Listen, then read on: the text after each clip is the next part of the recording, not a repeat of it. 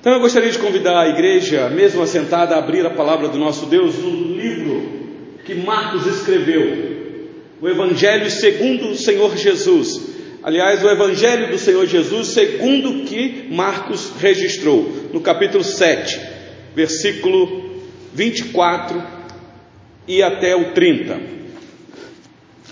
Hoje eu quero ver com vocês um episódio na vida do Senhor Jesus eu disse aqui pela manhã para os irmãos que estiveram no culto da manhã que nós iremos voltar à exposição dos dez mandamentos, paramos no sexto.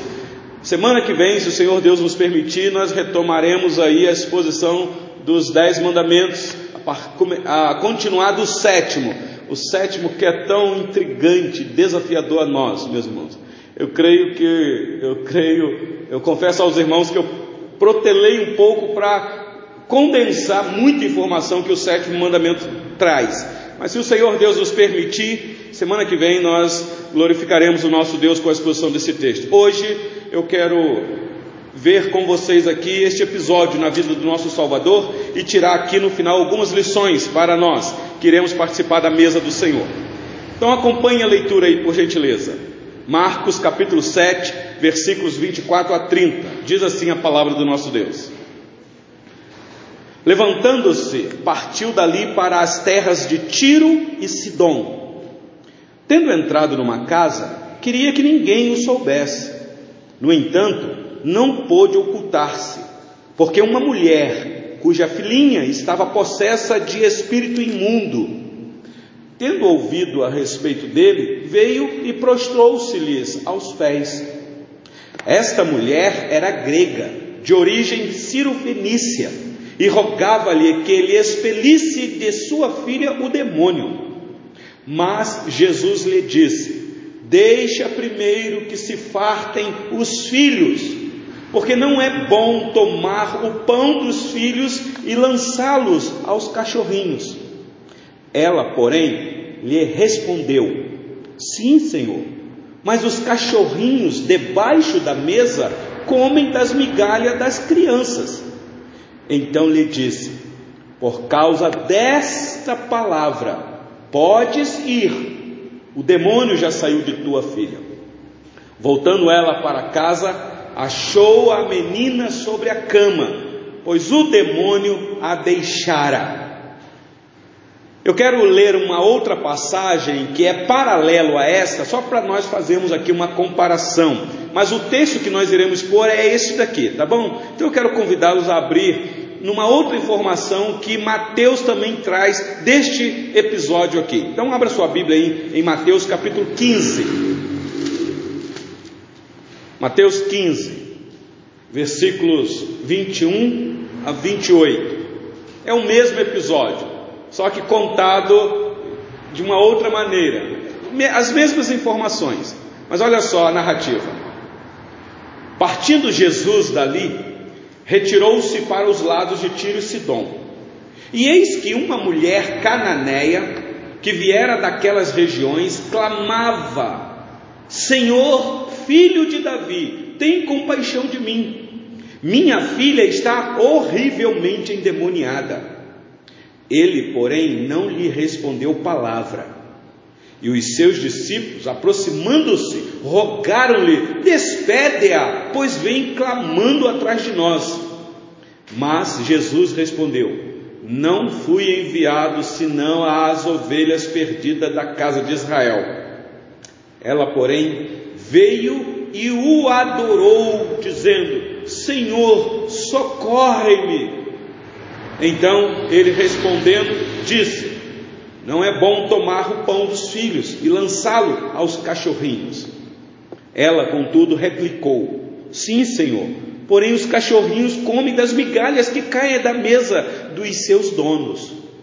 Então lhe disse Jesus: Ó oh, mulher, grande é a tua fé, faça-se contigo como queres. E desde aquele momento sua filha ficou sã Prestar atenção nos relatos, nos trazem informações diferentes, mas informações importantíssimas. Por que é que eu escolhi, meus irmãos, esse texto para expor com a igreja nesta noite? Primeiro, porque é palavra de Deus. Então, eu quero ver com vocês os ensinamentos que o Espírito Santo inspirou o nosso irmão no passado a registrar esta passagem ocorrida na vida do nosso Salvador. Segundo, porque hoje, domingo, nós comemoramos a nossa cultura aqui o dia, não da mulher, mas da mãe, da mãe. Mãe que tem um amor inigualável. Eu sei que tem mãe que abandona os seus filhos, mãe que mata os filhos, mas eu não estou falando dessa, eu estou falando daquelas mães, e mães que estão aqui presentes sabem disso, mães que são cuidadoras, mães que se dobram diante de Deus por causa dos filhos, como diz aí o lema da SAF, na nossa denominação, mães de joelhos, filhos de pé. Então eu quis trazer este episódio aqui para nós tirarmos algumas lições, não só para as mães, mas para os pais e também para os filhos. Então vamos lá para o nosso texto. Então volta a sua Bíblia para Marcos, que é o texto que nós iremos fazer a exposição. Mateus tem algumas informações que eu posso aqui, vez ou outra, referir. Mas olhe comigo aqui este episódio, meus irmãos, que temos diante de nós. Existe aqui um contexto. O Senhor Jesus está enfrentando embate com os fariseus, com os religiosos da época. É o contexto que nós temos a informação do capítulo 7, se você fizer uma leitura uh, atentamente. Se você der uma olhadinha aqui no versículo de número versículo de número 6, diz assim, Marcos 7, versículo 6. Respondeu-lhes, o Senhor Jesus falando para aqueles fariseus: Bem profetizou Isaías a respeito de vós, hipócritas, como está escrito: Este povo honra-me com os lábios, mas o seu coração está longe de mim. E em vão me adoram, ensinando doutrinas que são preceitos de homens, negligenciando o mandamento de Deus. Guardais a tradição dos homens. Então o Senhor Jesus aqui está dando uma bronca nos religiosos da época. Vocês dizem que são religiosos, que guardam a tradição, mas vocês são tradicionalistas. Isso é um problema sério, porque eu conheço o coração de vocês. Vocês, quando se reúnem, o louvor de vocês não chegam para mim como adoração, porque vocês só estão me louvando de lábios, porque eu conheço o coração. E aí, olha o versículo 20 deste texto. E dizia: O que sai do homem, isto é o que contamina. Por quê? Porque a crítica aqui dos fariseus era que os discípulos do Senhor Jesus estavam comendo sem lavar as mãos, dizendo: Olha, se eles fazem isso, então eles estão sendo contaminados, não é isso? Estão correndo o risco de se contaminar com vírus. E aí o Senhor Jesus vai corrigir a, a doutrina deles do que significa lavar as mãos. Aquilo é um ato simbólico naquele, naquela cultura de uma purificação interna do coração. O que adianta lavar as mãos para não se contaminar com vírus nenhum e o coração estiver podre? E aí o Senhor Jesus então disse assim no versículo 20: E dizia: O que sai do homem, isto é o que contamina, porque de dentro do coração dos homens é que procedem os maus desígnios a prostituição, os furtos, os homicídios, os adultérios, a avareza, a malícia, o dolo, a lascívia, a inveja, a blasfêmia, a soberba e a loucura. E aí ele conclui no versículo 23: Ora, todos estes males vêm de dentro e contaminam o homem. É como se ele estivesse dizendo assim: porque o homem fala o que o coração está cheio, a boca vai proferir isso. Então é nesse contexto de embate com os religiosos que nós temos a informação que o Senhor Jesus está cansado, está é, com fadigas, ele quer descanso, ele quer ir para um lugar retirado. E aí a informação que nós temos aqui no versículo 24 é dito assim: levantando-se, partiu dali para as terras de Tiro e Sidom, levantando-se após resistir àquela liderança judaica.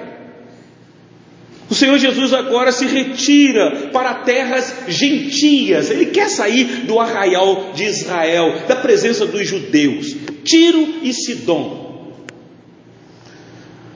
Só que a fama do Senhor Jesus já era conhecida lá naquela região.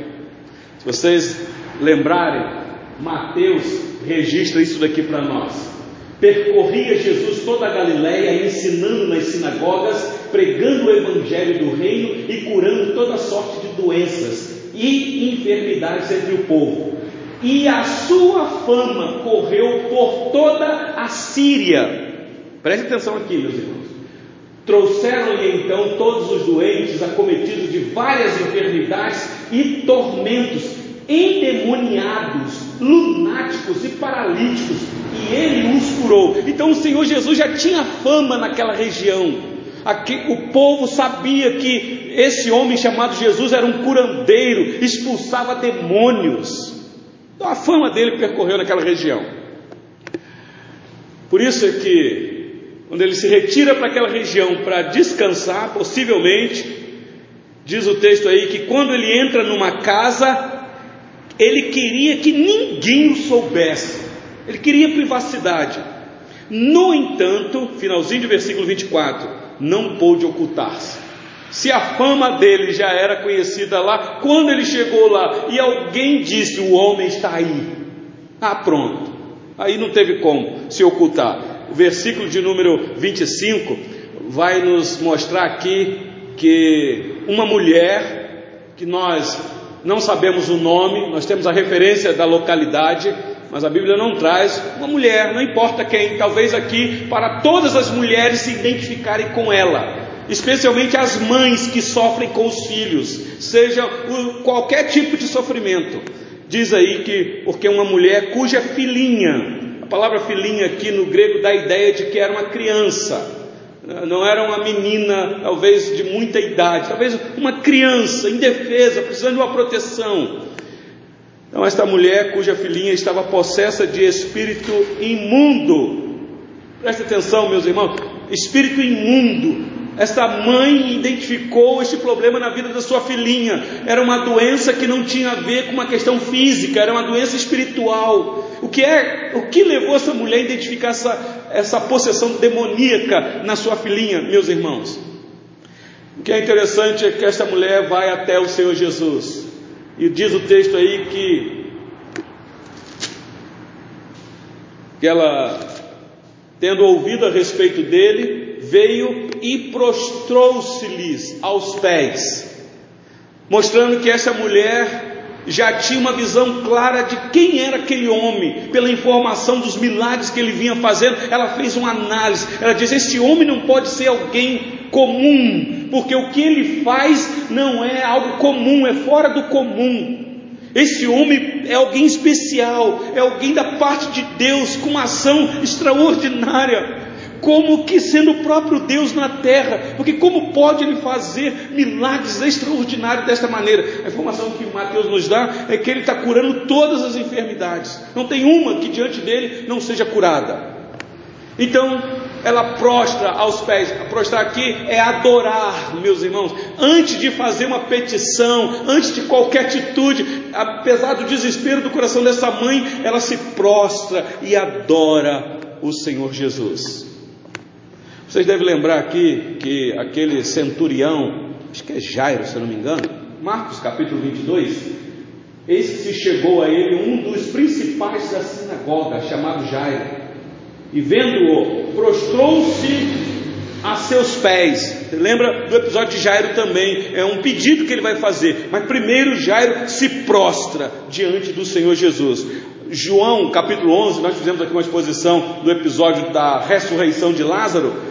Marta, eu digo Maria, quando chegou no lugar onde Jesus estava, ao vê-lo, lançou-se-lhe aos pés, dizendo. Então, esse lançar aos pés é uma atitude de adoração. O episódio aqui era a morte de Lázaro, mas primeiro era se prostra aos pés. Vocês devem lembrar do episódio de João na ilha de Patmos, quando teve aquela visão gloriosa do Cristo glorificado.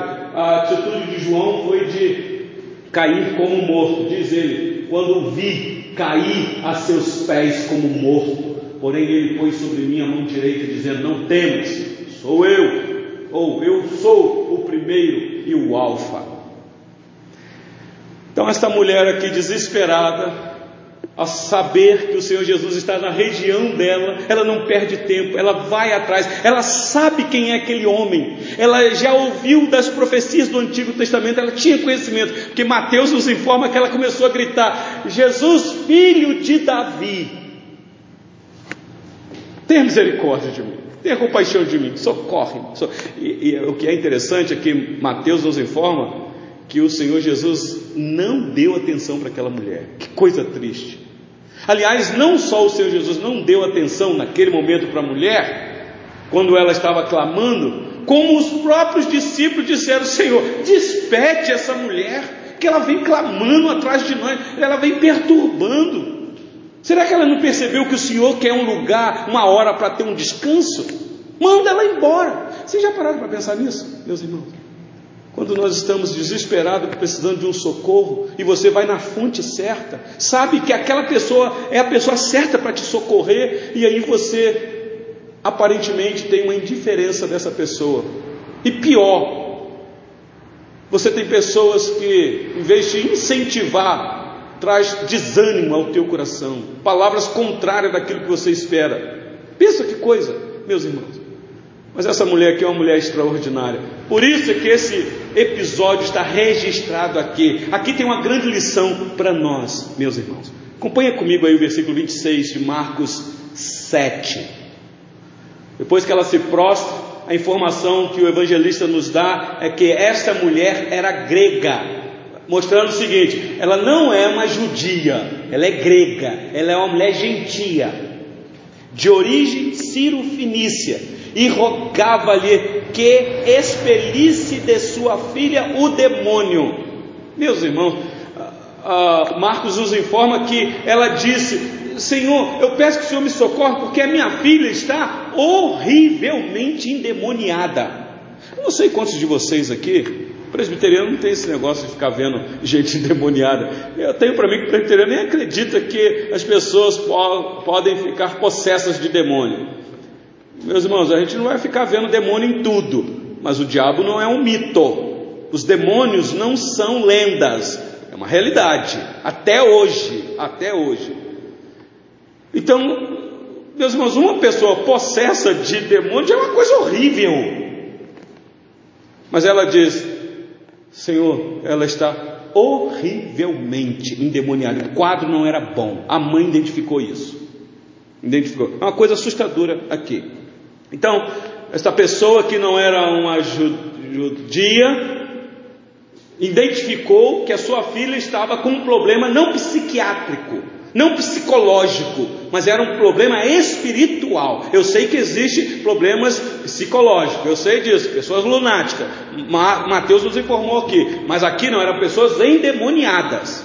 Não eram pessoas que tinham problema patológico, ataque epilético, né? nada disso. Era, indemônio, era demônio mesmo. Esta é a informação. Diz comigo o versículo 27. Olha aí.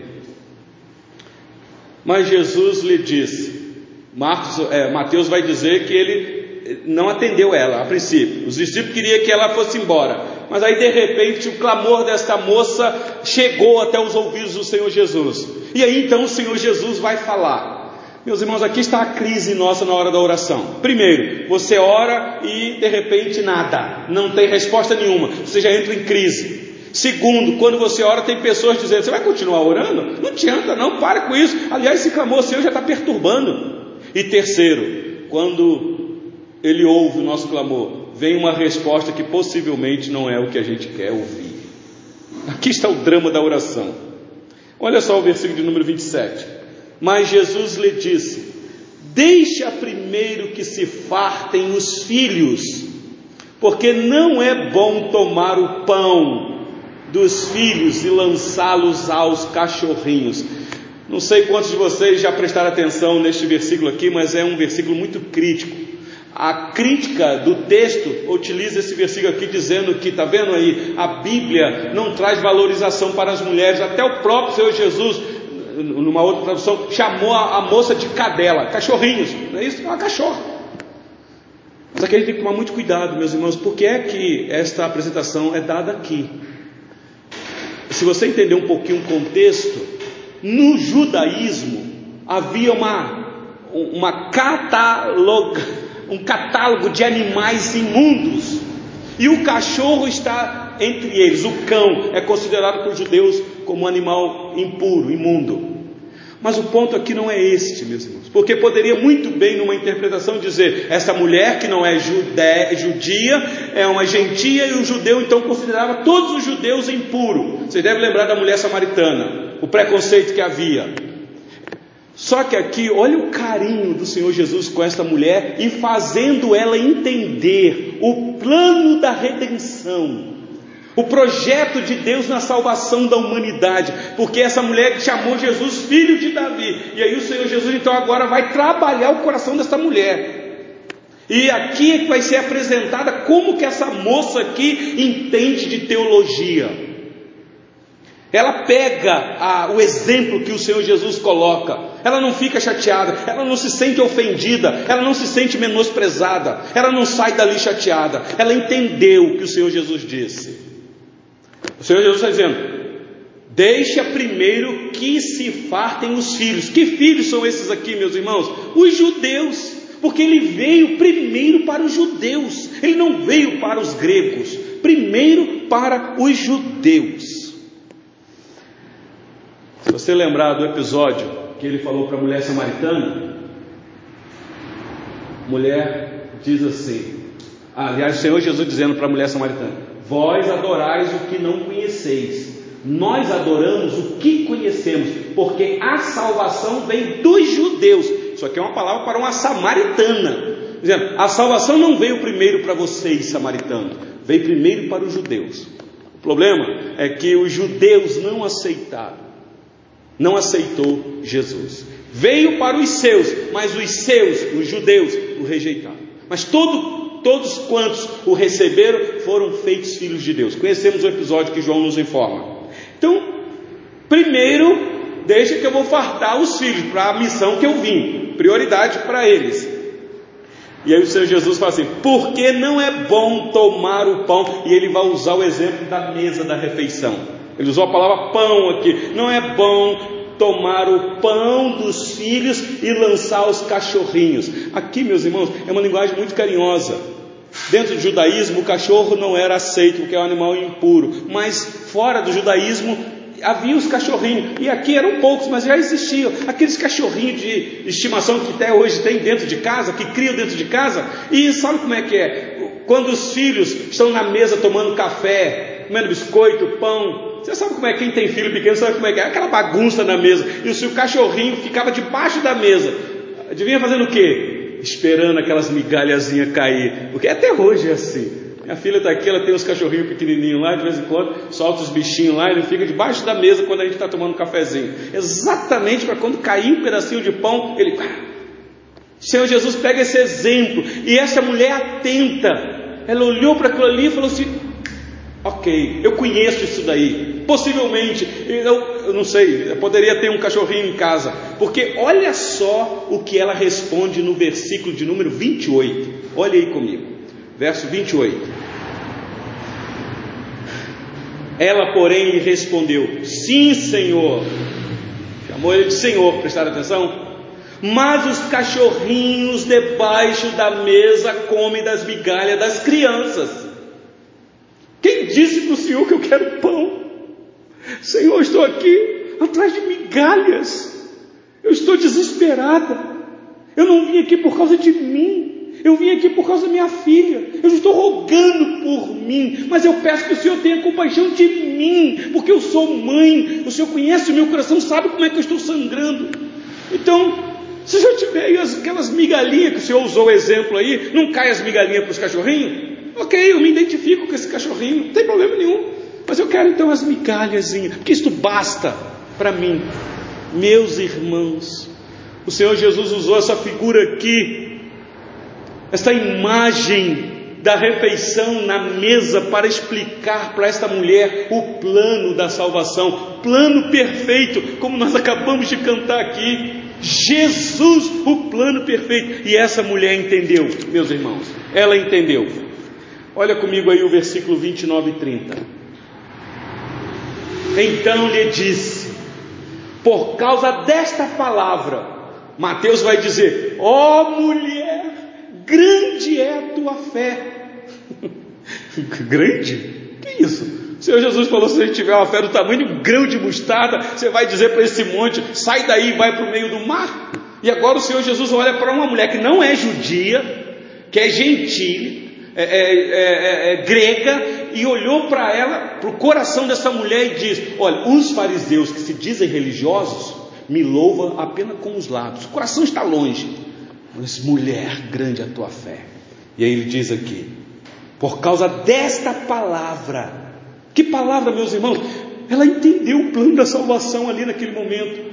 Então diz: Pode ir, o demônio já saiu de tua filha. Essa mulher tinha fé, tinha fé.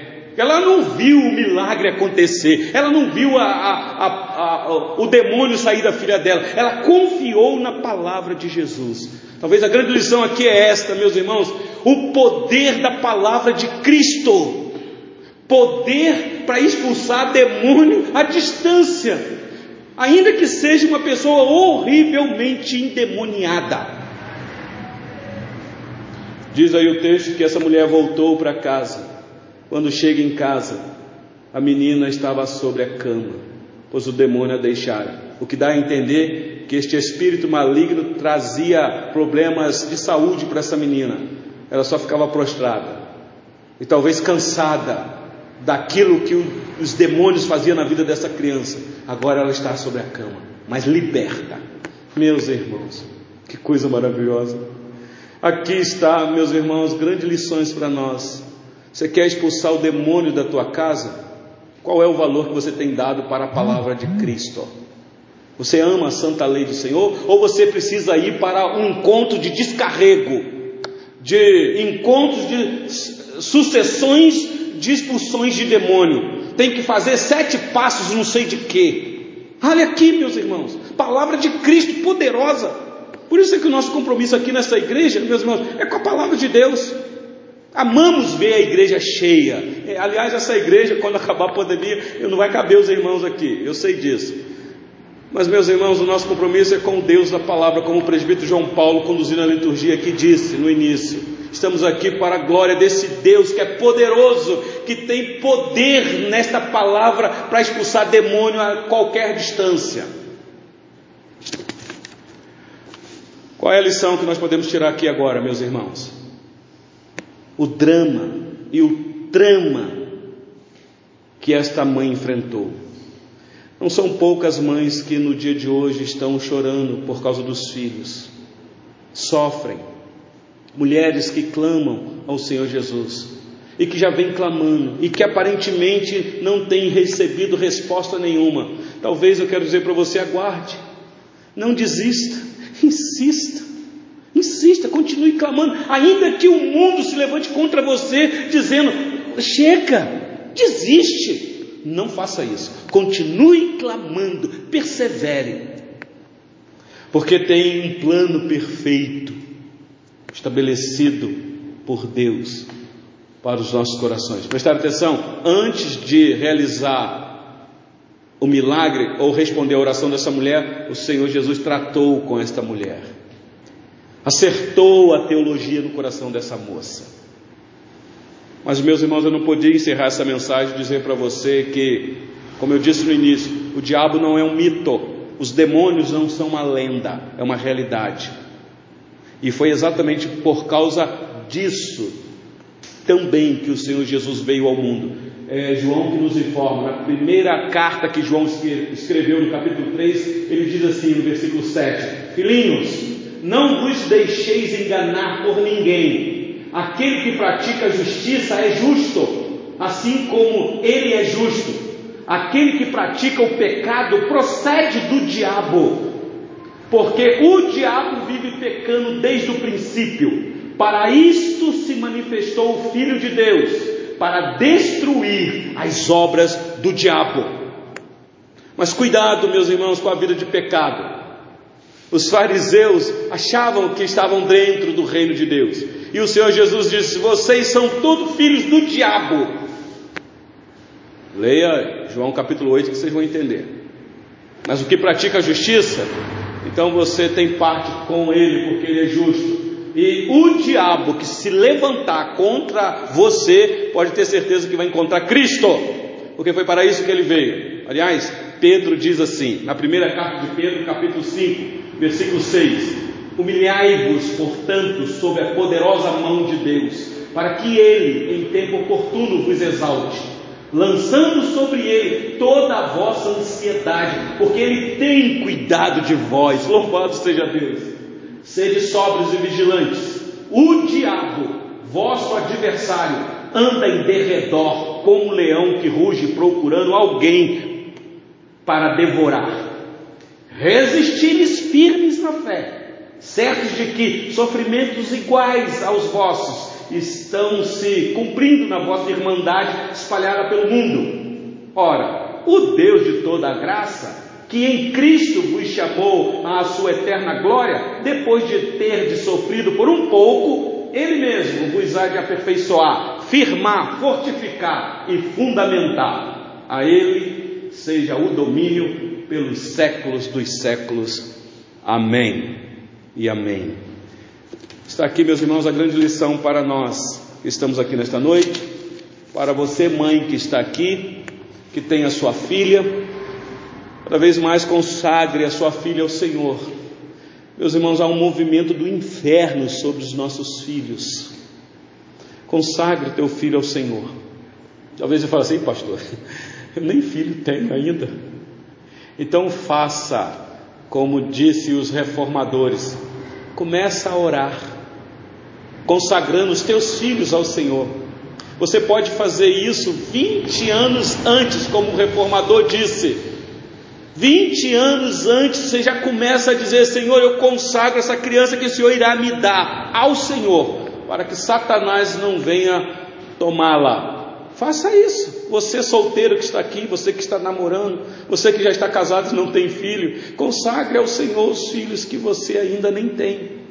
Faça como Sara, minha filha que está aqui e que nem imaginava que poderia ficar grávida novamente e a gente conversando, eu falei para minha filha: começa a orar pelo filho ou pela filha que o Senhor Deus irá te dar. Pela fé, consagre já ao Senhor. E hoje, para a glória do Senhor, ela já está no oitavo mês, aguardando aí a alegria de ter a Alice nos braços, já consagradas ao Senhor.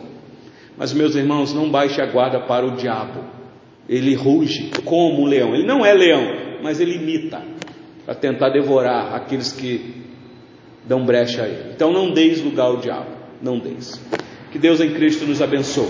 Vamos orar para a gente então participar da mesa do Senhor.